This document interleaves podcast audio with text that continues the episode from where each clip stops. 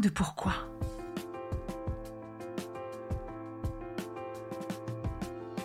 Écoutez bien. Ici, les spécialistes de la résilience, les survivants du cancer, vous raconter leur traversée, leurs chocs, leurs peurs, leurs espoirs et leurs choix face à cette maladie qui les transformera à tout jamais.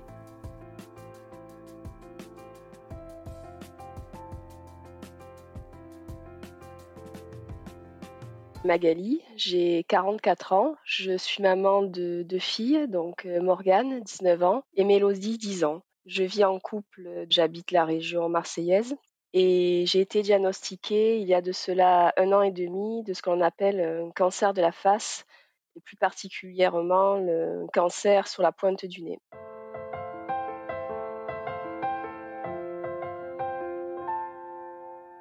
Bonjour Magali. Bonjour Magali. Je suis très contente d'accueillir une autre Magali aujourd'hui. On enregistre cet épisode en distanciel, une Magali à Marseille, une autre à Paris, les deux I, Magali I. C'est ça, c'est important. Nous, on sait. Mm, tout à fait. Alors, ma première question, Magali, c'est comment vas-tu?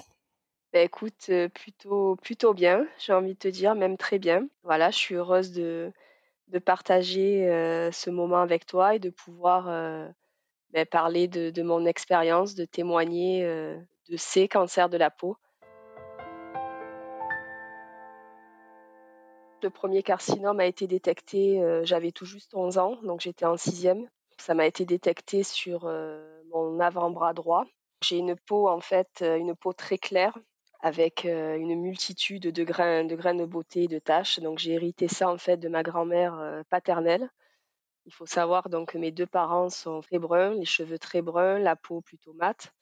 Et moi, ben, je suis née euh, châtain, châtain clair, avec, euh, on va dire, rouquine, comme on dit chez nous, et surtout une peau qui, depuis toute jeune, est, est remplie vraiment de, de, grains de beauté, de taches. J'ai pas un centimètre en fait de peau libre. Tu veux dire partout sur ton corps? Partout sur mon corps, c'est-à-dire que ça va vraiment euh, des pieds à la tête. J'ai toujours eu un suivi dermatologique ultra précis, ultra rapproché. Depuis que tu es toute petite? Depuis que je suis toute petite, oui. J'ai vraiment cette peau, euh, cette peau atypique au niveau du soleil. Donc en vivant à Marseille, c'est un petit peu compliqué. Bien sûr. Parce que le soleil, il est quasiment omniprésent, tu vois, toute l'année. Donc du coup, ça a toujours été, euh, quel que soit l'endroit où on allait balader, ben, casquette ou chapeau, protection SPF 50 dans le sac. Euh, ça a toujours été un peu la montagne, pareil. Sinon, c'était des coups de soleil monumentaux. La mer on n'y allait quasiment pas, tu vois. Tout en y habitant à Marseille, l'été, on partait en général 3-4 semaines à la montagne. Et malgré ça, donc à 11 ans, on m'a diagnostiqué sur l'avant-bras droit euh, mon premier carcinome. Donc ça a été euh, à l'époque une chirurgie sous anesthésie générale. Tu as 11 ans à ce moment-là et c'est tes parents qui détectent quelque chose d'anormal, c'est ça? Non, c'est moi en fait, si tu veux. C'est un grain de beauté que j'avais depuis ma naissance, mais qui avait changé de couleur, qui avait grossi, qui avait changé de couleur et surtout qui me démangeait en fait. Donc, lors du rendez-vous dermato annuel que j'avais, quoi, tous les ans, tous les ans, mes, mes parents, souvent, tu sais, en fin d'été, en septembre, on faisait un check-up, la vue, la peau, etc. Donc, en septembre, c'est moi qui ai montré ce grain de beauté au dermato qui me suivait. Et effectivement, il m'a dit, il a évolué par rapport à l'an dernier. J'ai dit, moi, il me gratte, il me dérange. Donc, il y a eu une analyse de fait, une biopsie. C'était bien un carcinome. Donc, le dermato était très surpris. Quoi. À cette époque-là, on n'a pas posé le mot de cancer de la peau, ni même carcinome. C'était euh, un vilain grain de beauté, en fait, qu'il fallait enlever au plus vite. La suite enfin, a été très simple. C'est une intervention chirurgicale, une exérèse. Ils ont pris des marges. Le grain de beauté devait faire, je sais pas, 3-4 mm, si tu veux, de circonférence.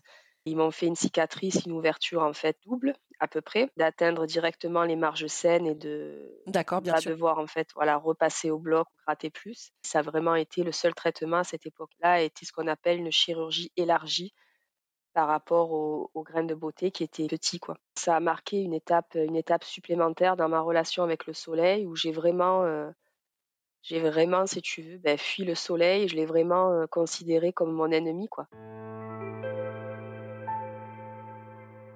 Je suis une fille, donc tu n'as pas forcément de, des poils sur les bras, tu vois, pour cacher cette cicatrice. Quand on t'enlève en fait euh, un carcinome, un cancer de la peau, c'est pas, veux, l'ouverture est pas superficielle. Il y a ce qu'on appelle euh, un curetage profond qui est fait pour être certain de ben, bien tout enlever, quoi. Donc forcément à l'intérieur ça travaille et, euh, ça a été un peu, enfin, pendant plusieurs mois, ça a été un peu problématique, ne serait-ce que pour écrire. Donc là, tu n'en entends plus parler pendant Là, j'en entends plus parler. Je suis donc pendant 2-3 ans, c'est-à-dire que jusqu'à l'âge de mes 14-15 ans, par contre, donc j'ai un suivi en milieu hospitalier. Donc, j'avais été opérée à l'hôpital de la Conception, déjà à Marseille. Donc, le suivi, en fait, par la, la dermato, c'était une dame, se fait dans cet hôpital et non plus chez un dermato de ville.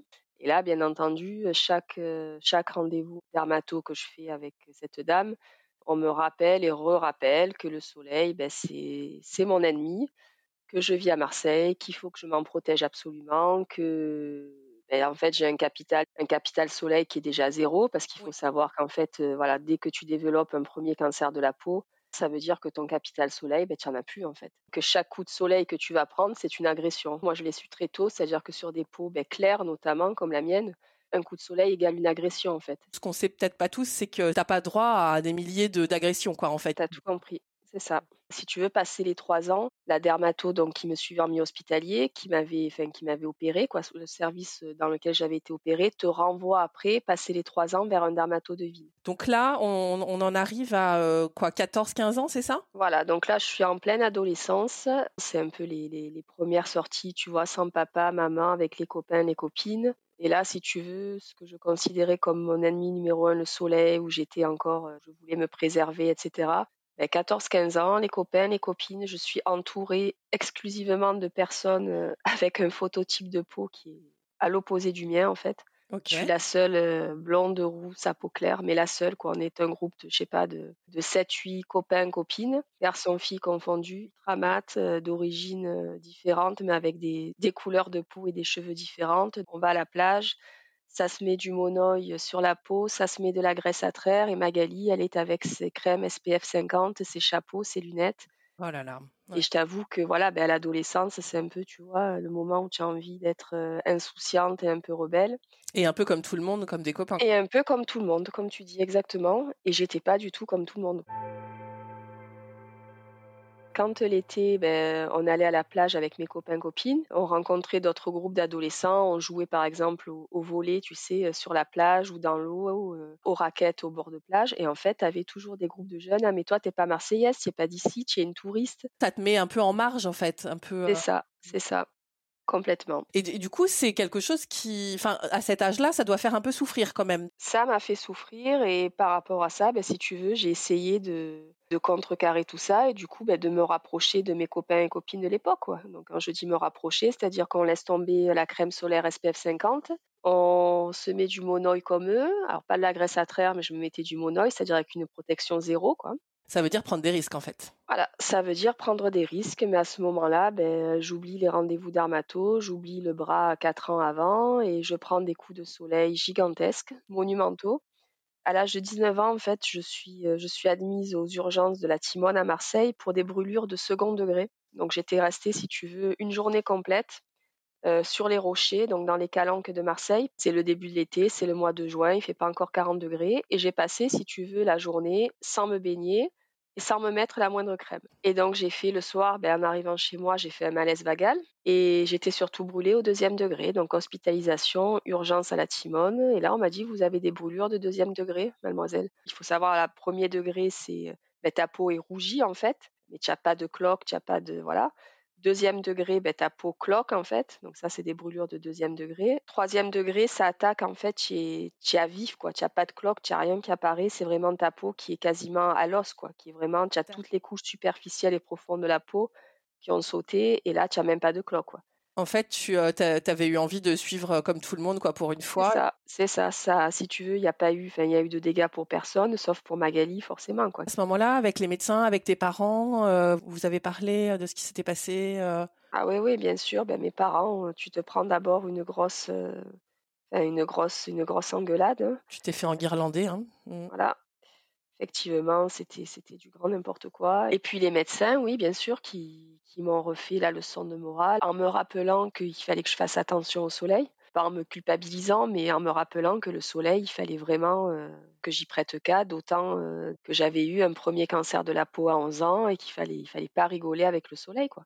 Bien sûr. Et que ces brûlures-là que j'avais eues au deuxième degré laisseraient peut-être des traces et que ça abîmait encore plus mon capital, mon capital euh, solaire que j'avais déjà pas, quoi. À l'âge de 30 ans, donc au coin de l'œil, sur mon visage, donc déjà c'est là, là, là on commence le visage, une croûte qui se met à apparaître en fait. Je suis au sport d'hiver, j'ai 30 ans, on est en plein mois de février, il fait froid, il y a un soleil de plomb comme tu as souvent à la montagne quand il fait beau, hein, pas un nuage. Et puis euh, je pensais, tu vois, que c'était le masque, donc les, les, lunettes en fait solaires que tu portes quand tu skis, qui m'irritaient, mais m'irritaient plus plus quoi. Donc le soir, je vais à la pharmacie euh, de la station je leur montre en fait ce que j'ai à l'œil. Ça m'est apparu vraiment subitement. C'était pas là un grain de beauté comme j'avais eu sur l'avant-bras, tu vois, qui avait évolué, pas une tache. C'est une croûte qui m'est apparue subitement. D'accord. Et la pharmacienne, elle te, elle te confirme ça? La pharmacie va dans ce sens et me dit mais c'est quand même bizarre. C'est pas vraiment là où le masque appuie. Tu vois, j'avais le masque qui était fait autour de mon cou avec mon casque. Elle me dit ça ressemble plus à de l'eczéma. Est-ce que vous êtes stressé en ce moment? Stressé, non, pas du tout. Je suis en vacances pour une semaine. C'est les vacances, c'est les sports d'hiver. Non, je suis pas stressée, quoi. Elle me dit alors c'est peut-être une réaction. Euh, vous avez la peau très fine, très fragile, très claire. C'est peut-être une réaction au soleil et au froid. Tu vois, une irritation, un eczéma euh, mmh. irritatif, quoi, comme ils appellent. Donc, euh, elle me vend un tas de crèmes apaisantes, quoi, que je vais m'appliquer. Ça ne change rien, en fait, strictement rien. Donc je passe la semaine comme ça au ski à me badigeonner de crème. J'ai la crème dans mon sac à dos, je m'en remets la journée. Le soir, euh, quand je me lave le visage, donc après une journée de ski effectivement au soleil et au froid, c'est de pire en pire quoi. Ça grossit très très vite. En fait, chaque jour ça grossit et, euh, et ça se met à saigner. Il y a un moment où tu t'inquiètes ou, ou, non? C'est bizarre quand même comme, euh, comme process. C'est ça à la fin du séjour, je me dis, il faut que je voie un dermato plus vite. Sauf qu'en vivant à Marseille, dans une grande ville, les rendez-vous avec les spécialistes, et notamment les dermatos, c'est minimum 3-4 mois d'attente. Ah ouais Je me range chez ma médecin généraliste, je lui montre ce que j'ai à l'œil, elle me dit effectivement, ça ne me plaît pas, c'est pas de l'eczéma, on va pas mettre la charrue avant les bœufs, on va pas parler de cancer de la peau, mais il faut que tu aies un avis spécialisé rapidement. Le dermato, quand il me reçoit, pareil, hein, il ne me parle pas d'eczéma du tout. Donc, je me demande si j'ai des antécédents de cancer de la peau. Je lui dis oui, j'en ai eu un à 11 ans. Il me demande si j'ai pris, quelle est ma relation avec le soleil. Donc, je lui explique que j'ai une relation un peu, si tu veux, perturbée, que j'ai fait très attention dans ma petite enfance au soleil, que pendant mon adolescence, ben, il y a eu cet événement, cette hospitalisation, ces brûlures au second degré, que là, à 30 ans, ben, enfin, je suis adulte, je suis maman et que je refais de nouveau très attention au soleil depuis plusieurs années. Tu étais déjà maman donc J'étais maman, j'ai eu ma grande fille Morgane, donc, qui a 19 ans aujourd'hui, donc je l'ai eue à 25 ans. J'étais maman d'une petite fille de 5 ans. Quoi. Quel phototype elles ont, tes filles? Pas le mien du tout, non plus Magali. Tu n'as pas transmis ça? Non, pas du tout. Leurs deux papas, donc je suis, je suis séparée du, premier papa de ma grande fille. Donc Stéphane, son, le papa de ma première fille, est très brun, très mat de peau, très méditerranéen. Et Thomas, mon conjoint actuel, le papa de Mélodie, pareil, très brun, très mat de peau, euh, d'origine 50% euh, italienne du Sud et une maman euh, qui était moitié kabyle, moitié française. Donc tu vois, des origines méditerranéennes très marquées. Et mes filles, chacune, ont pris le, phototype de leur papa. Quoi. Tant mieux pour elle et aussi tant, mieux pour toi de ne pas leur avoir transmis ce stress aussi. C'est ça, c'est ça, complètement. Mais ça te laisse toujours toute seule en fait avec ce avec ce, ce problème finalement. Ouais, c'est ça. Toujours isolé. Ça. Donc là, le dermato euh, m'envoie faire une biopsie à l'hôpital. C'est pas lui qui pratiquera la biopsie. Donc je, me rends à la Conception, donc hôpital euh, ben, dans lequel j'avais été opérée 20 ans avant, grosso modo, hein, parce que j'avais 11 ans, j'en ai 30. Euh, donc c'est pas la même personne, le chef de service a changé entre-temps, mais c'est toujours le même service, en fait, chirurgie de la face réparatrice. C'est exactement, les locaux sont les mêmes, tout est pareil, quoi. Il y a juste le chef de service et les praticiens qui ont changé depuis. Et donc, on me pratique, euh, un médecin interne à ce service me pratique une biopsie. Point interne de l'œil, c'est ça? Presque un petit peu vers le nez, c'est ça? T'as tout compris. Donc la biopsie, euh, les résultats tombent cinq jours après. Donc comme euh, c'est souvent le cas quand les résultats sont pas bons, euh, je reçois un appel en fait de la conception. Hein, donc je reconnais le numéro qui s'affiche sur mon portable. Voilà. Donc en fait, je sais déjà quoi. Je sais que si on m'appelle, on m'avait dit si les, les, résultats, enfin selon selon ce que c'est, soit vous recevrez les résultats par courrier, soit on vous appellera ou on vous fera venir. Quand je vois que l'hôpital m'appelle cinq jours après, c'est un délai assez court pour la biopsie. Tu vois, en général, c'est entre 5 et 10 jours. Là, au bout de cinq jours, on m'appelle et on me dit, Madame Perrona, le chirurgien, le docteur X veut vous voir euh, par rapport aux résultats de votre biopsie. Ok. Sans m'en dire plus par téléphone. Donc j'étais j'étais au travail. Je travaille depuis l'âge de, de 22 ans dans le secteur de l'informatique, dans la prestation informatique. Je suis chef d'équipe en fait, manager, et donc je suis je suis en poste quand je reçois quand je reçois l'appel de, de l'hôpital de la conception. Et donc je demande en fait à mon supérieur si je peux me dégager. C'était le milieu de l'après-midi, il devait me rester deux heures à bosser. Je lui dis écoute, je rattraperai les heures, mais j'aimerais pouvoir y aller tout de suite, pas de problème, vas-y quoi. Voilà, je suis quelqu'un qui est, dans l'action, qui a beaucoup de mal à, patienter ou à attendre, tu vois, face à ce genre de choses. Donc je suis partie, j'ai été reçue entre deux, entre deux patients, quoi, à la conception de suite. Et là, bah, les résultats, voilà, les résultats, donc effectivement, carcinome basocellulaire superficiel. Par contre, il me dit qu'il va falloir l'enlever très rapidement puisqu'il est tendu. Et donc, si on veut bah, préserver une esthétique correcte, il faut intervenir rapidement. Sachant que comme ben dans tous les cancers, en fait, il n'y a qu'en ouvrant, comme ils te disent, qu'ils peuvent voir l'étendue des dégâts. Donc il fallait savoir si à l'intérieur c'était étendu aussi ou si c'était superficiel. Et ça, ben, il n'y a qu'en opérant en fait qu'ils arrivent à voir euh, Quoi. Tout s'est fait très vite. Hein. J'ai pas, j'ai pas repris le travail. Je crois que c'était en fin de semaine, jeudi en fait, que j'étais à l'hôpital. Le lundi, j'étais, je rentrais à l'hôpital et le mardi matin, on m'opérait. Parce que là, on est face à deux choses. On est, fa on est face à, à, la peur d'un cancer, mais aussi on, on, est face à autre chose, à le truc qui se voit en fait, là, le visage. Voilà, c'est ça. Et là, si tu veux, ça touche le visage. J'ai 30 ans, l'âge où il n'y a pas vraiment d'âge, mais où tu es en pleine coquetterie, en pleine, tu vois plein épanouissement. Je dis j'étais jeune maman, je bossais.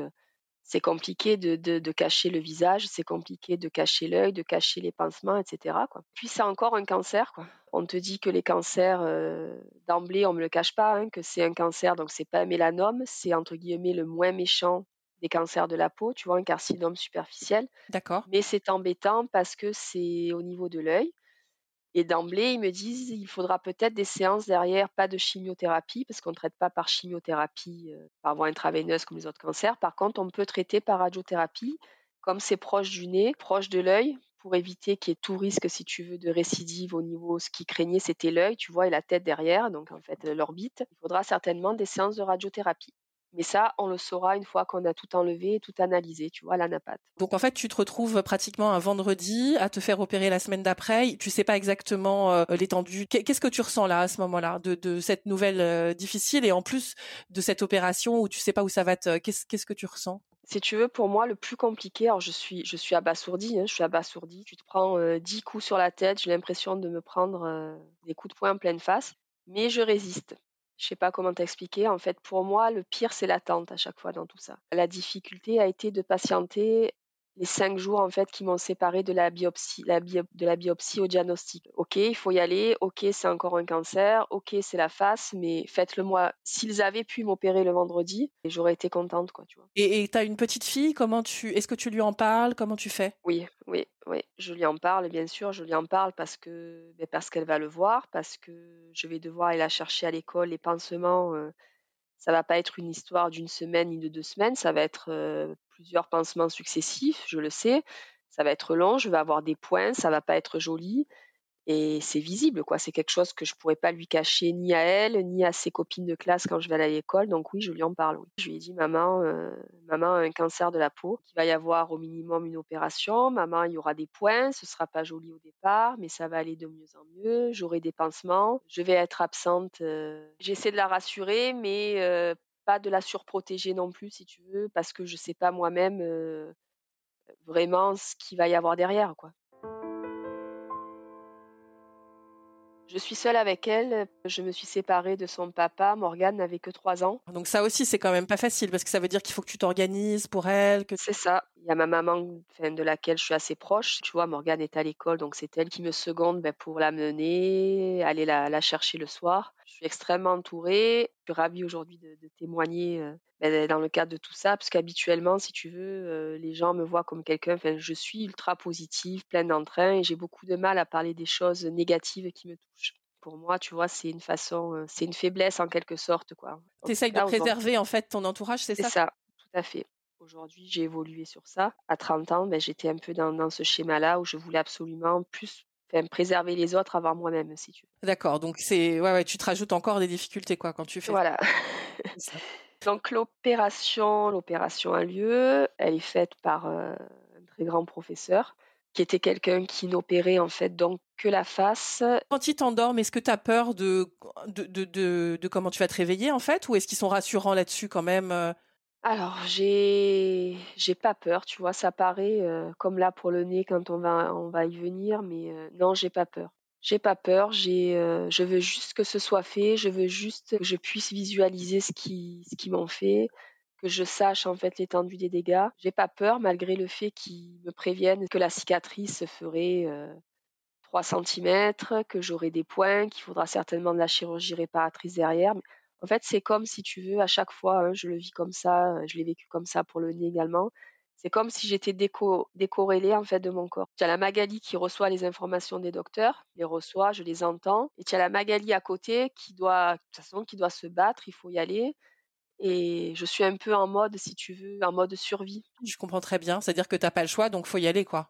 Voilà. Arrêtez de me parler, arrêtez de me dire que ça, ça risque de pas être beau au départ, que je vais avoir tant de points. De toute façon, il faut le faire. Faites-le et puis je verrai, quoi. J'encaisserai, tu vois. C'est une histoire de pas de choix, hein, de toute façon. Voilà. Tu as tout compris quand on te dit, voilà, tu es forte, tu es courageuse. En fait, quel autre choix, quel autre choix tu as, quoi?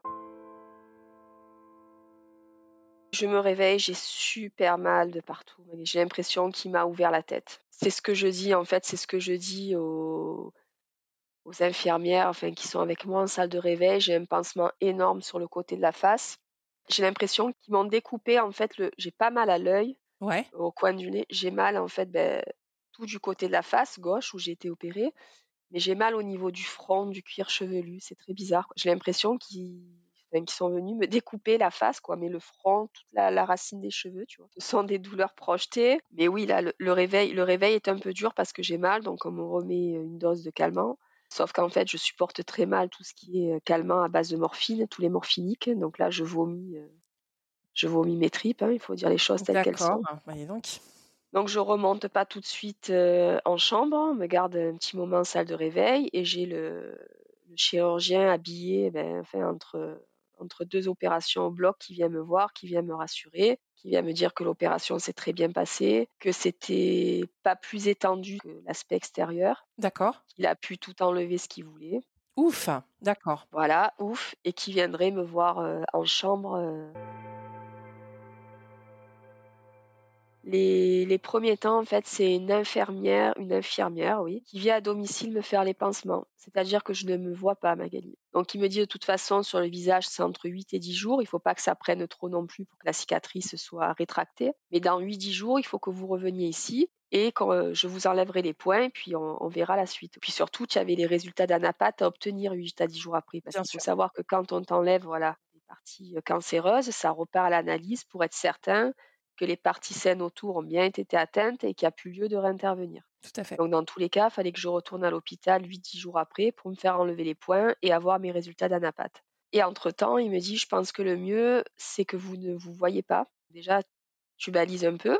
tu te dis, mais mince, euh, c'est si moche que ça, il m'a autant défiguré que ça. Toi, tu es d'accord avec ça? T'as pas envie de, Non, ouais. Malgré, tu vois, ce côté euh, trafonceur que j'ai dans l'action, euh, j'écoute quoi. Ouais, ouais, ouais, je comprends très bien. Voilà, j'écoute et, euh, et, donc voilà, donc je suis arrêtée. Et bien entendu, je retourne pas au travail parce qu'en fait, si j'ai un pansement, mais ben, j'y vois pas très bien, quoi. Ça me cache une partie de l'œil, donc je peux pas conduire, je peux pas rester. Mon métier, c'est d'être devant des PC toute la journée, quoi. C'est pas possible. Donc je suis en arrêt maladie et puis j'attends patiemment. Donc les dix jours arrivent, on m'enlève les points, les résultats d'anapath sont bons, il n'y a pas lieu de repasser au bloc, tout a bien été enlevé. Donc il m'enlève ce pansement et puis il vient me tendre. Donc je suis assise hein, face à son petit bureau. Il se lève, il va me chercher un miroir. Euh, tu sais les miroirs en fait double face, la grossissant que tu poses devant toi, quoi, sur pied, qu'on a dans les hôpitaux en inox. Et puis il me met le miroir devant, quoi. J'ai l'impression de d'être Frankenstein, quoi. C'est encore, bien, on vient de m'enlever les points, donc c'est ultra rouge pour pas dire violet. C'est tout gonflé. J'ai un hématome énorme, si tu veux, comme si j'avais pris un coup de poing. Et puis j'ai surtout une balafre où tu as six points, tu vois. Ouais, elle se voit bien. L'œil, il est tout plissé, ça remonte jusqu'au nez. Enfin, ça me descend l'œil, la symétrie, tu sais, ben, mon œil est pas au même niveau que l'autre. Là, il me rassure en me disant que ça va revenir, que c'est parce que les, les points viennent d'être enlevés, que ça tire sur la plaie, que quand la plaie sera détendue, il n'y aura aucun problème de symétrie, il en est certain. Et pour lui, en fait, la cicatrice est belle, quoi. Il est ravi de ce qu'il a fait, il est ravi qu'il tout qui était enlevé, forcément, c'est un médecin. Hein. Lui, il voit l'aspect médical à proprement parler, quoi. Tu le crois ou tu as envie de pleurer ou tu... J'ai envie, oui, oui, oui. Je pleure très rarement. Moi, j'ai tendance, je disais tout à l'heure, un peu à vouloir préserver les autres, donc je pleure rarement devant les autres. Face au médecin, je craque et ce jour-là, je craque, oui. Comment vous pouvez me dire, en fait, que c'est beau, quoi? Ouais. ouais, toi, tu te sens défiguré. Voilà, moi je me sens défigurée et tu me dis que c'est beau. Il me dit, je vous assure que par rapport, donc il fait, je te dis, il fait des gros accidents de la route. Il m'a dit, vous êtes très jeune, la peau reviendra très bien, la peau est souple.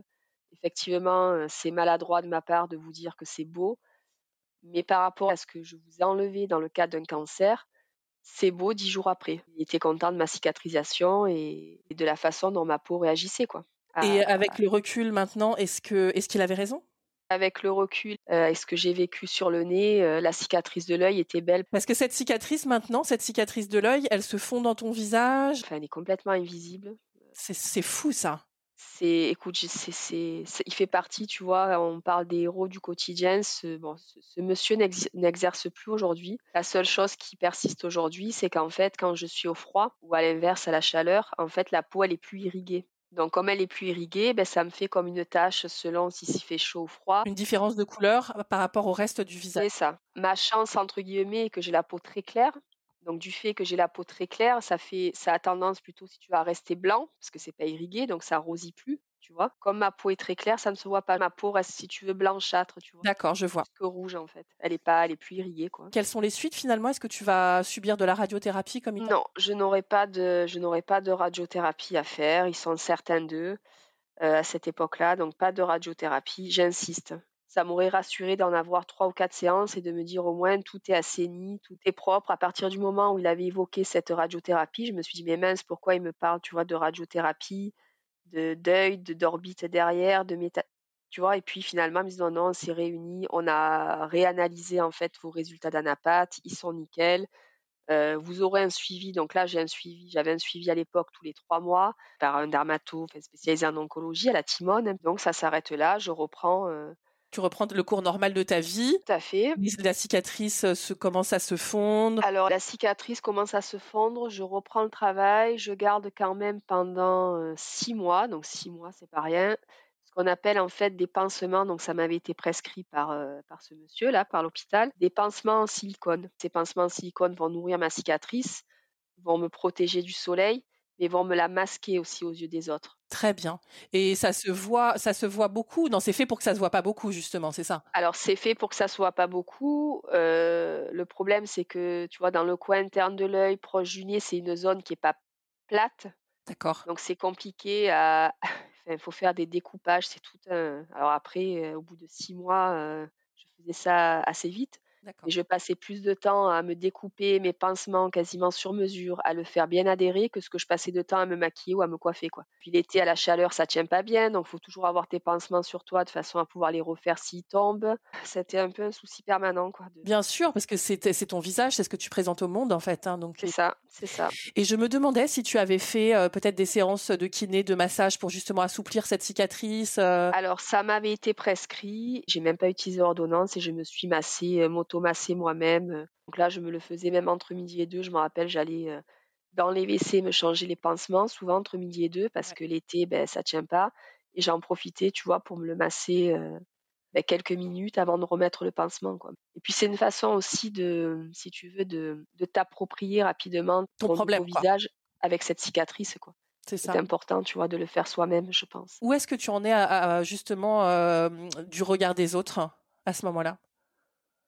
Tant que j'ai le pansement, euh, ben, les autres en fait me connaissent euh, avec le avec le pansement, c'est facile. Avec le pansement, c'est un peu plus compliqué quand au bout de six mois, je décide d'enlever le pansement parce que la plus lieu d'être, la cicatrice, elle est elle a plus lieu d'être hydratée, massée, elle, a atteint, si tu veux, son aspect final entre guillemets. J'enlève le pansement et puis ben, au départ, alors c'est un regard, si tu veux, curieux. Puis une fois que cette première, enfin, la, la curiosité des premiers instants est passée, euh, c'est passé quoi.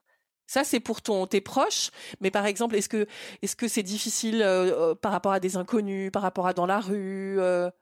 Alors oui, à cette époque-là, ben, je décide de me faire, je change de coupe de cheveux et je me fais une frange pour éviter que le regard des autres soit trop, soit trop axé sur cette partie, cette partie-là du visage. Je me fais une frange assez longue. Très bien.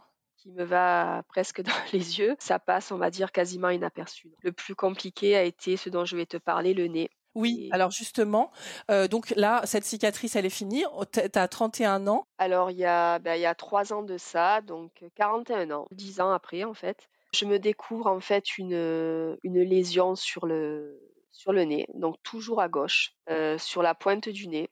Donc dans l'alignement quasiment, tu vois, de ce que j'avais eu à l'œil, tu prends une règle, c'est aligné quasiment. Donc je me découvre une lésion rougeâtre, épaisse, tu sais, un peu charnue, indéfinissable. C'est pas un bouton. Je sais pas comment le décrire, quoi. C'est un truc bourgeonnant, quoi. C'est la veille, j'ai rien, tu te couches, tu rien, le matin, tu te réveilles avec ça. Et là, tu, tu sais déjà? Et là, je me dis, mais, mais merde, quoi, mince, quoi. C'est le carcinome qui revient, c'est l'œil moi, c'est aligné, tu vois, c'est il y a 10 ans. Alors, on te parle dans les cancers de la peau, c'est comme, je pense, dans tout autre cancer, c'est 5 ans de rémission qui te sont donnés. C'est les 5 premières années. Si tu passes les 5 premières années, tu as moins de chances de, de récidiver. Voilà. Dans ces 10 ans, entre les deux, quoi ton sentiment C'était que c'était tiré d'affaire ou bien?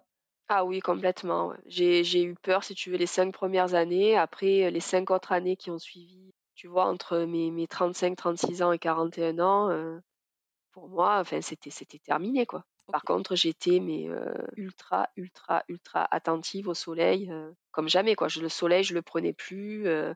la montagne, ben, c'était pareil, quoi. Je mettais des, tu des espèces, même pour skier, j'avais le masque et j'avais une espèce de cagoule en fait qui me montait euh, presque sur la totalité du visage. Quoi, j'avais que les yeux découverts. Là, pour le coup, tu avais euh, vraiment, tu savais les risques, donc du coup, tu étais peut-être plus mûr et tu faisais très attention, tu étais très vigilante. C'est ça, c'est ça, complètement. Là, c'est le nez. C'est central. Le nez dans un visage, déjà, c'est le visage de nouveau. Je me dis, mais mince, c'est pas possible. Là où les gens se font refaire le nez, tu vois, pour un oui, pour un non, ou tu es dans la chirurgie esthétique à fond, c'est pas possible. On va pas venir, tu vois, me faire ce qu'on m'a fait à l'œil, me faire ça au nez, c'est pas possible. Là, tu te mets sur Google, cancer de la face, c'est les premières choses que j'ai fait. Tu tombes sur des forums, tu as l'impression que ce sont des fakes. Je sais pas si tu as déjà vu. Moi, j'évite complètement. Tu as l'impression que c'est des photomontages, en fait.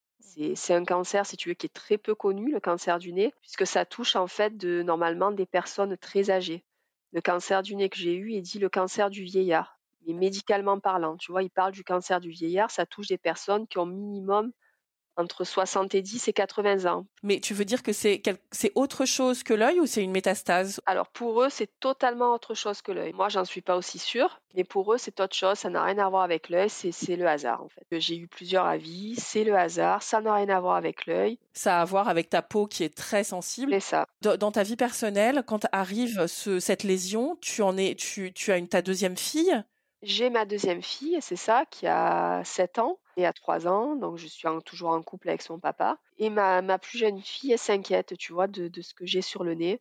La grande, bon, elle est en pleine adolescence, elle s'inquiète aussi, mais un peu plus préservée car, euh, car dans son monde, tu vois, d'adolescence, mmh d'adolescente, pardon. Mélodie, elle s'inquiète, elle est très attentive, elle regarde cette lésion ben, qui grossit en fait qui disparaît pas, qui continue à grossir chaque jour. Donc je prends rendez-vous avec un dermato que j'avais donc depuis 4-5 ans, un autre dermato de ville.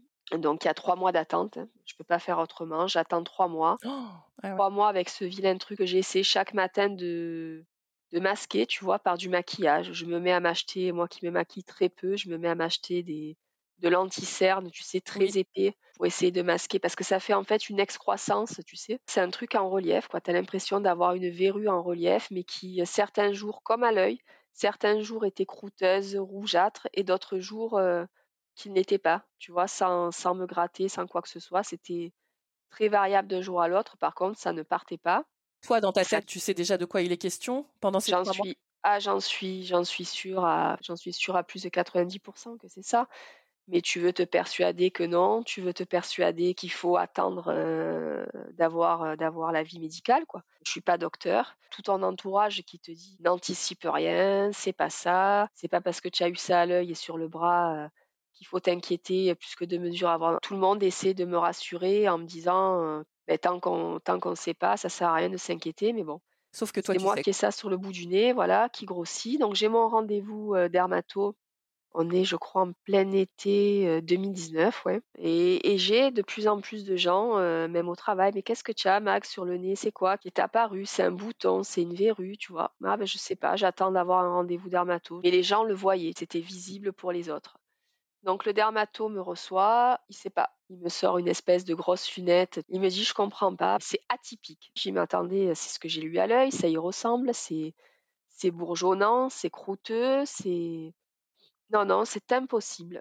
Impossible que ce soit un nouveau cancer de la peau. Ces cancers du nez sont des cancers très spécifiques, de la face sont des cancers très spécifiques qui ne touchent que les personnes très âgées.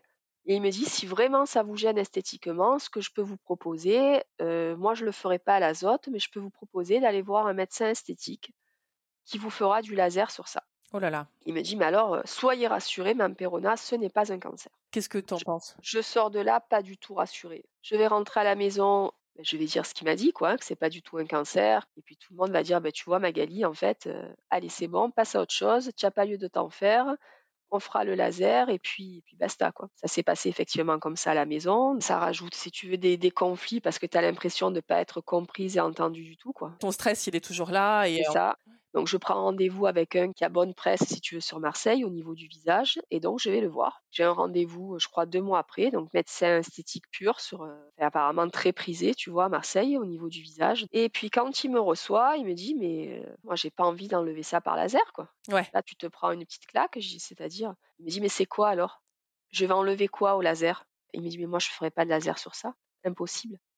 Il me dit si je fais un laser et que c'est un cancer de la peau, donc lui il me dit cancer de la peau, hein, le, chirurgien esthétique. D'accord. Il me dit si je fais du laser sur un cancer de la peau, en fait derrière il me dit il sera impossible de contrôler quoi que ce soit. Oh là là. Ça va créer, si tu veux, des, des remaniements. Tu sais, le laser en fait va tout vous brûler à l'intérieur, les bonnes comme les mauvaises cellules, et on ne pourra plus rien suivre. Il me dit donc moi je refuse en ne sachant pas ce que vous avez sur le bout du nez, je ne peux pas vous faire du laser. Mais heureusement mais heureusement, tu te rends compte, un oh! chirurgien esthétique, quoi. Du coup, voilà, ça te remet dans le truc, tu te dis, ouais, bah, j'avais raison, quoi. En gros. Euh voilà, tu as tout compris. Donc, j'ai raison, mais j'ai toujours pas euh, de diagnostic. J'ai eu réellement 18 mois d'errance médicale. Oh là là. J'ai attendu 18 mois avant de, que le cancer, si tu veux, soit confirmé. J'appelle l'hôpital de la Conception, je me présente. Donc la secrétaire est très gentille, m'explique très bien, me dit donc pour vous, le nez, Madame Perona, c'est Monsieur Bertrand. Donc elle me dit, je vous donne rendez-vous la semaine prochaine, venez avec votre courrier, ce sera Monsieur Bertrand qui vous recevra. Donc le rendez-vous arrive, euh, j'y vais toute seule. donc je rencontre Monsieur Bertrand. Et là, en fait, euh, Monsieur Bertrand, euh, c'est la douche froide. J'avais rendez-vous à 9h30, il me reçoit, c'est 13h15, 13h30.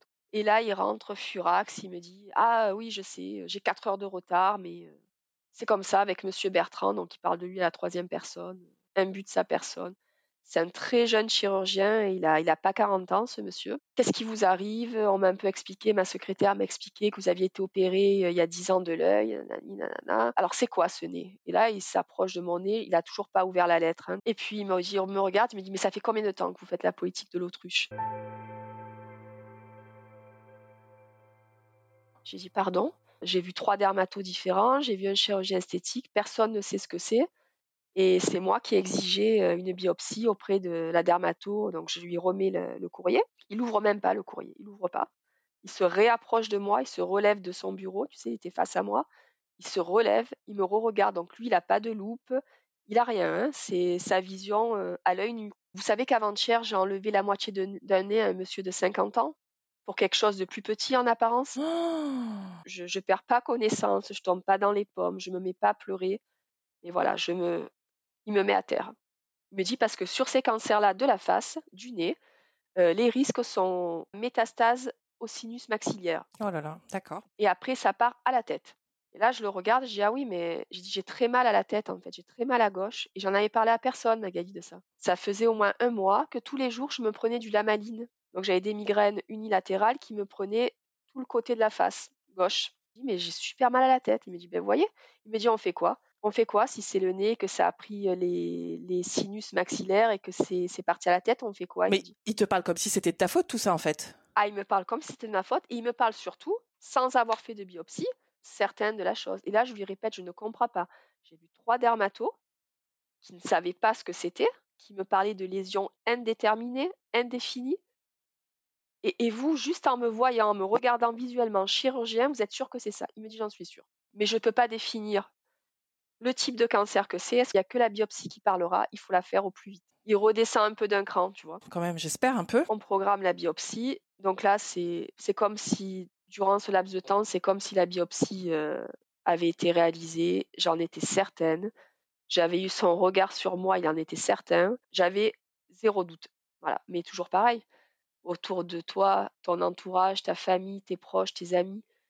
Tu peux pas dire, comme je te dis là, a posteriori, j'en étais vraiment certaine. Ils ne comprennent pas, si tu veux, les gens. Parce que le, ce rendez-vous, là, je l'ai affronté seule. Ces douleurs que j'avais, ben, je ne suis pas quelqu'un qui me plaint, tu vois, mais jamais. Et du coup, ben, ça vient un peu. ça joue en ta défaveur, parce que tu te plains jamais. M'emploie des mots ben, qu'on n'avait jamais fait vraiment métastase au sinus maxillaire, il me parle de trous, d'accord? Il me parle d'amputation partielle du nez. Ces mots-là, ils sont ancrés en moi en vie. Bien sûr. Il me parle de curage jusqu'au cartilage osseux. Je suis dans un autre monde, quoi. Pour euh, une, entre guillemets, une petite lésion sur le nez bourgeonnante, quoi. Bien sûr. Fin octobre 2019, la biopsie est pratiquée et il m'annonce que c'est bien un carcinome basocellulaire infiltrant sur le nez. Ok, donc la même chose, n'est-ce pas, que sur l'œil? C'est ça, la même chose que sur l'œil. Donc, qui t'a fait la même intervention que pour l'œil, n'est-ce pas, mais au niveau du nez. La, grosse précision que je dois t'apporter, c'est que cette exérèse donc, a été euh, réalisée en mars, donc on venait tout juste d'être confiné, le Covid euh, démarrait en France, et du coup, cette exérèse qui devait être faite à la base sous anesthésie générale a été pratiquée sous anesthésie locale. Et ça, c'est quelque chose qui t'a fait peur euh, davantage ou comment tu l'as pris? Oui, oui, oui, oui, oui. Moi qui n'ai pas, qui pas forcément peur et qui suis dans l'action, oui. Beaucoup d'appréhension, je te le cache pas. Qui sont révélées euh, fondées, c'est-à-dire que c'était vraiment un, moment euh, vraiment très, très compliqué. D'accord. Ouais, très compliqué. Euh, j'en ai fait des cauchemars pendant des mois. Je re-rêvais avec une précision exacte cette intervention. De voir tous les gestes. Voilà, c'est ça. Je rentrerai pas dans les détails, mais c'est enfin, c'est le nez, c'est le visage, c'est ultra irrigué comme zone, donc ça saigne énormément. Et puis, si tu veux, de, d'entendre, de, voir le chirurgien qui, par moment, ben, ça reste des humains, quoi. Tout ce staff autour de toi qui s'affole, qui, s'inquiète, qui s'interroge en temps réel. Et moi, je suis là éveillée et je prends tout ça de plein fouet, quoi. Une appréhension énorme aussi du résultat. Raconte-nous. Euh, de l'anapathe, comme ils appellent, a été, euh, ouais, je crois que c'est les, les, les 15 plus longs jours de ma vie, quoi. J'avais très peur parce que bah, si, si l'anapathe était, enfin, si les résultats ne, ne revenaient pas, pas bons, quoi, s'il restait en fait des traces tumorales, on pourrait envisager ce qu'on appelle un lambeau frontal au mieux. C'est de la chirurgie réparatrice très lourde, ça se fait en 2-3 temps, donc post-exérèse. Hein. Et euh, en termes de résultats, ben, c'est pas, c'est quelque chose qui n'est pas vraiment maîtrisé. Quoi. Si les résultats de NAPAD n'avaient pas été bons, il aurait fallu amputer le nez dans sa totalité. Donc évidemment, tu étais accroché euh, aux résultats pendant 15 jours, tu les attendais, tu as dû avoir très peur. Ah, j'ai passé 15 jours, ouais, où euh, la nuit, le jour, la semaine, enfin tout était, tout était identique. Hein. J'ai passé, je crois, 15 jours assise sur mon lit à attendre. C'est ça. À attendre à me nourrir du minimum, à boire du minimum, à voilà, j'étais un fantôme, hein. j'étais une fois encore, tu vois, complètement à l'extérieur de mon corps et, attendre, comme tu dis, attendre et à survivre en fait jusqu'à l'annonce de, ces résultats quoi, qui ont finalement été bons. Donc ça a été euh, ça a été un soulagement et euh, et des pleurs en fait, tu vois. J'ai plus pleuré en fait euh, de joie à l'annonce de mes résultats d'anapathe que lorsqu'il m'a annoncé que c'était que c'était un cancer en fait. L'exérèse, euh, ils, t'avaient quand même euh, enlevé un, bout et ça allait au niveau esthétique? Ça te convenait comme résultat? Non, pas du tout. L'œil, ça a été une chose, ça a été dur à encaisser. À l'image dans le miroir, le nez, ça a été. Alors, le nez, pareil. Hein. Le chirurgien euh, m'a dit de toute façon, il ne faudra pas vous voir. J'y suis retournée donc pour qu'il m'enlève les points au bout de huit jours parce que le nez, c'est un endroit qui cicatrise très vite. Donc, faut les enlever assez rapidement. C'est une infirmière qui m'a enlevé les points ce jour-là et qui m'a, si tu veux, forcé à, à me lever pour me rendre jusqu'au. Il y avait un petit miroir au-dessus d'un lavabo dans la pièce où les soins ont été réalisés. Et elle m'a forcé, le chirurgien est entré dans la pièce et elle m'a forcé avec le chirurgien à affronter mon image dans le miroir. Pas d'accompagnant. C'est un moment, c'est horrible. La première remarque qui m'est venue euh, à l'idée, ça a été qu'un chien m'avait mordu le nez.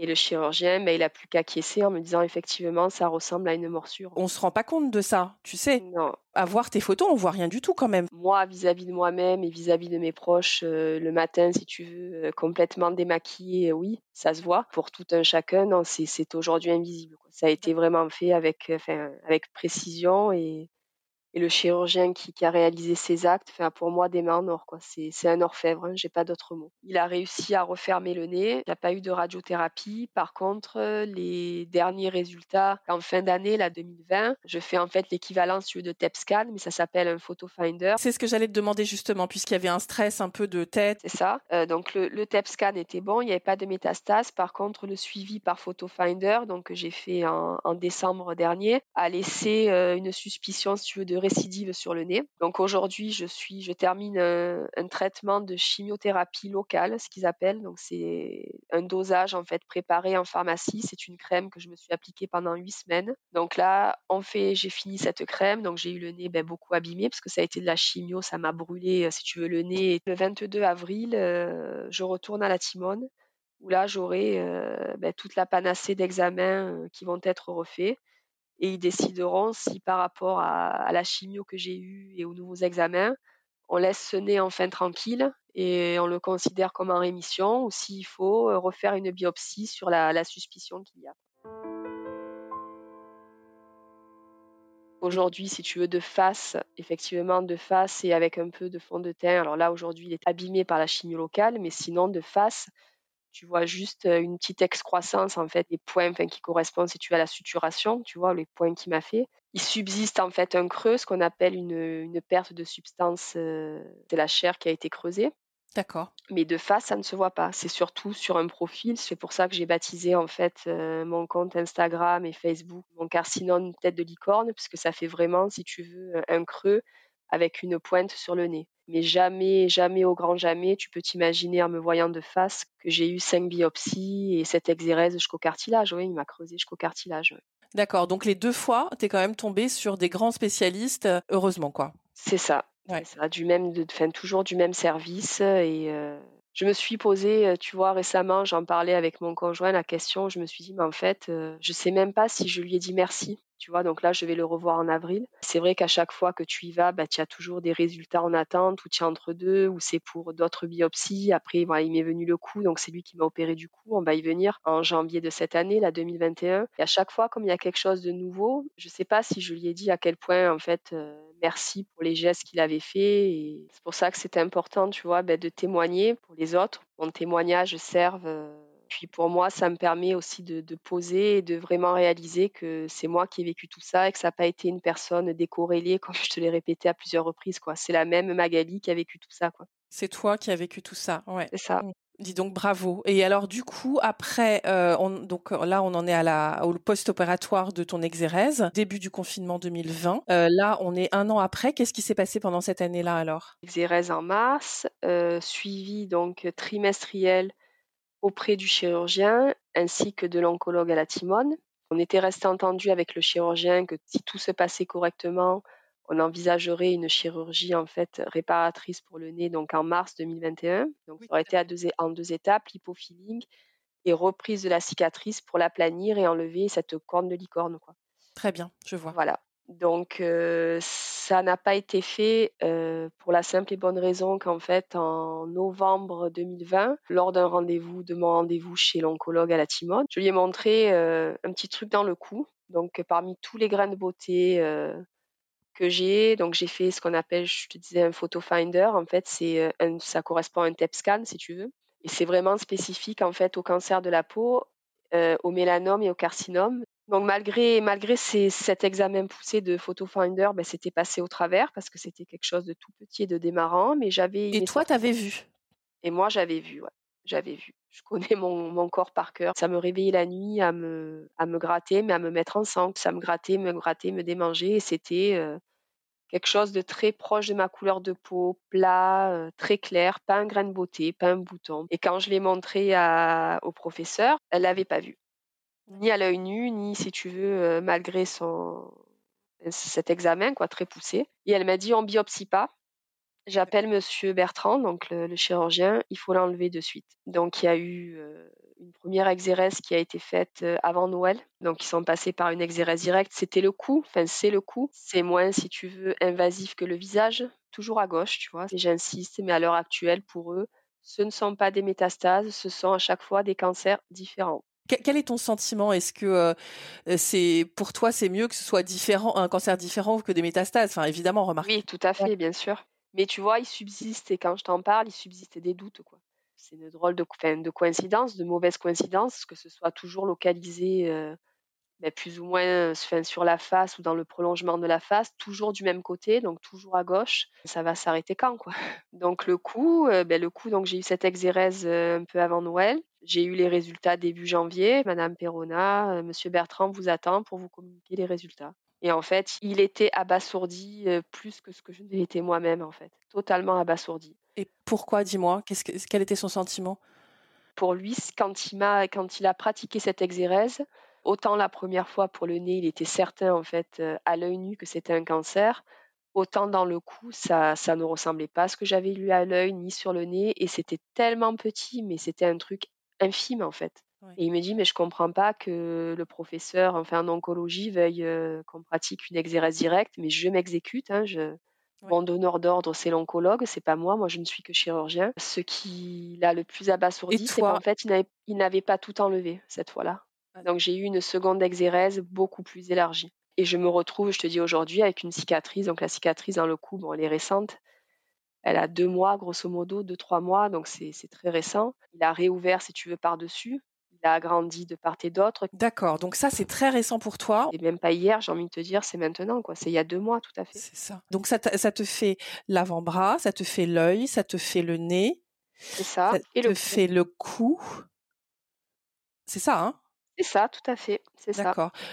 Comment tu te comment tu te sens là à l'heure actuelle, juste avant ton prochain rendez-vous euh, Est-ce que tu, tu restes euh, combative? Il y a un avant et un après. je dis souvent, si tu veux, ces chirurgies, ces cancers de, la peau m'ont changé euh, forcément pour moi ma vision de que j'ai de moi-même dans le miroir. Même s'il n'y a rien d'irréversible, seule face à mon miroir, moi je me vois changer. Ça a été compliqué, mais c'est surtout en fait, ça a provoqué un bouleversement total en moi, quoi, à l'intérieur de moi j'ai une force, en fait, si tu veux, ce qui était censé venir m'affaiblir est venu me renforcer à 10 000% quoi. C'est vrai, c'est ce que je me demandais justement. Ben oui, c'est venu en fait me, changer, me diminuer entre guillemets physiquement, parce qu'il y a eu ben, des, des, des, amputations, des exérèses, on m'a enlevé plusieurs bouts de peau, voilà quoi. C'est venu me renforcer à 10 000% quoi. J'ai vraiment fait un virage à 360 degrés sur moi-même sur ta personnalité, c'est ça? Sur ma personnalité, j'ai appris ce fameux chemin de la résilience dont tout le monde parle. quoi. J'en suis pas loin parce que, comme je te disais au début, de toute façon, j'en ai pas le choix. Je suis bien prise en main. J'estime qu'il y a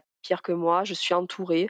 J'ai mes filles qui me soutiennent. J'ai mon conjoint. Donc, euh, voilà quoi. Et euh, la question que je voulais te poser justement par rapport à ton conjoint, on sait que tout ce qui est euh, esthétique, ça peut compter dans un couple. Comment vous avez vécu ça ensemble Ça a été le premier, si tu veux à me regarder, pour lequel j'ai accepté, si tu veux, que mon nez soit regardé, observé. C'est-à-dire que quand je suis sortie, quand on m'a enlevé les points à l'hôpital, donc on m'a remis, si tu veux, un, pansement assez important sur le nez, et on m'a dit, ben, il faudra refaire des pansements. Euh, c'est pas on t'enlève les points, ce que j'avais sur le nez, et puis euh, tu sors librement avec un masque. Il y avait d'autres pansements euh, à mettre, si tu veux, qui m'avaient été prescrits par l'hôpital. Et il m'a dit, même pour vous, dans un premier temps, pendant les deux, trois mois qui suivent, un peu comme pour l'œil avec mes pansements en silicone, protéger du regard des autres, ce serait bien de continuer à mettre ces pansements. Donc la première personne qui m'a vu vraiment sans pansement, sans maquillage, ça a été mon conjoint. Ben, il s'est mis à pleurer, quoi. Il s'est mis à pleurer, mais il m'a dit tu es toujours aussi belle, il t'a pas modifié la forme de ton nez. Je me suis jamais sentie, si tu veux, diminuer dans son regard. Par contre, j'avais l'impression, ben, pas qu'il me mentait quand il me disait que j'étais toujours belle, mais un peu quoi. D'accord, tu. C'est ça pour me rassurer parce que c'est quand même toi et ton image, quoi. Toi, toi et le regard des autres, quoi. Est-ce que ça, du coup, ça, n'a pas peut-être créé un lien encore plus profond que finalement l'esthétique quand on ah traverse ben des épreuves aussi aussi dures? En fait, c'est, il, te connaît vraiment qui tu es profondément, en fait. C'est ça. Puis mes filles, pareil, qui ont su reporter, si tu veux, sur moi un regard ultra bienveillant. J'étais toujours leur maman elles, n'ont jamais vu, je pense, ce que moi j'ai pu voir, quoi. Tu vois, ce côté, monstre, mes filles ne l'ont jamais vu, quoi. J'étais toujours la même, leur maman. Oui, j'avais le nez abîmé. Oui, j'avais eu un cancer. le cou. C'est pareil, ma, petite de 10 ans m'a dit maman, on dirait que oui, on dirait que tu t'es pris un petit coup de couteau quand t'as réparé, ou on dirait que tu as une écharde dans le cou quand t'as enlevé, tu vois. C'est, ils voient ça à leur niveau d'aidant, d'aidant et d'enfant, et le conjoint, ben pareil, quoi. C'est, c'est des visions, je pense, différentes, mais de la mienne, mais qui, qui ont été ultra bienveillantes. ouais. Donc tu es super bien entourée. Et ça, c'est, on sait que ça compte énormément. Et qu'est-ce que Magali, du coup, euh, quand tu penses à devant toi, à l'avenir, t'en es où par rapport à cet avenir? J'ai envie de, de croquer la vie à pleines dents, quoi. Alors là, c'est un peu compliqué avec les conditions sanitaires. Je veux, je veux profiter des choses, des choses simples. Je veux profiter juste euh, ce que, ce que je disais encore à une amie euh, ce week-end, tu vois, hier précisément. Ouais. La joie réside dans les moments les plus simples, quoi. Quand tu as la santé, tu as tout. Quand euh, ce sont, tu vois, tes anciens qui te le répètent, tu l'entends en période de fête, euh, la santé d'abord. Tu t'imagines même pas quand tu as la santé à quel point c'est vrai, quoi. À quel Ouais. point c'est important et quand tu as ça, tu as tout, quoi. Tu peux tout Tu vas faire. avoir tout l'amour des tiens, tout le soutien euh, quand tu es malade et tu es malade, quoi. Et tu as que ça en tête et tu te lèves tous les matins que pour ça, que pour te battre et, et guérir, quoi. Quand on a la santé, il faut en profiter et en jouir et s'en réjouir. Écoute, euh, moi je te souhaite euh, la plus jolie santé du monde à partir de maintenant. Merci beaucoup. Un témoignage super émouvant. En tout cas, moi, ça m'a beaucoup ému et je te Merci. remercie beaucoup. Voilà, Avec je- euh, grand, grand plaisir. J'ai été ravie d'échanger avec toi.